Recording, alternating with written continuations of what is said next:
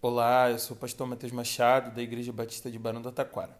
E esse é o Chá Comigo, o nosso podcast da nova geração, onde a gente compartilha devocionais diárias todos os dias às 11 horas da manhã.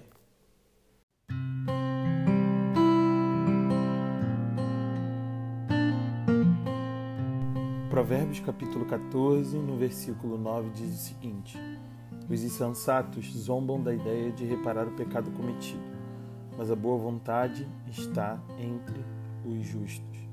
Recentemente assisti duas séries diferentes que retratavam a vida de alguns personagens que eram dependentes químicos.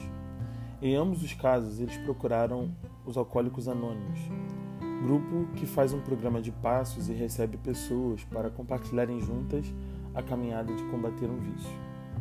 Em ambas as séries, os personagens chegaram na parte da reparação momento onde buscam pessoas importantes em suas vidas com quem erraram e precisam se desculpar por algo que fizeram a elas por meio da sua dependência, por conta da sua dependência. Assim, elas começam a estabelecer reconexões com pessoas importantes, mostrando não somente o reconhecimento de sua jornada equivocada, mas dando ao outro a possibilidade de saber que o dependente errou e não gostaria mais de cair nesses erros. O versículo de hoje remontou essas histórias para mim, à medida que eu li a parte do verso que diz que os insensatos zombam da ideia de reparar o pecado. Achei essa figura interessante porque mostra a importância que a reparação tem em nossas vidas.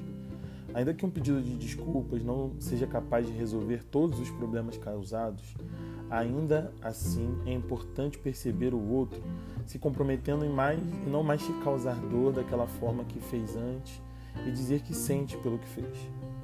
Assumir responsabilidades e colocar-se à disposição do outro nesse sentido é uma virtude que pertence aos justos. O valor aqui neste versículo não é o da sabedoria. O justo se apresenta como aquele que age por boa vontade, que não tem outra maneira de fazer senão tentando outra vez, senão sendo sincero, senão pedindo outra chance para recomeçar.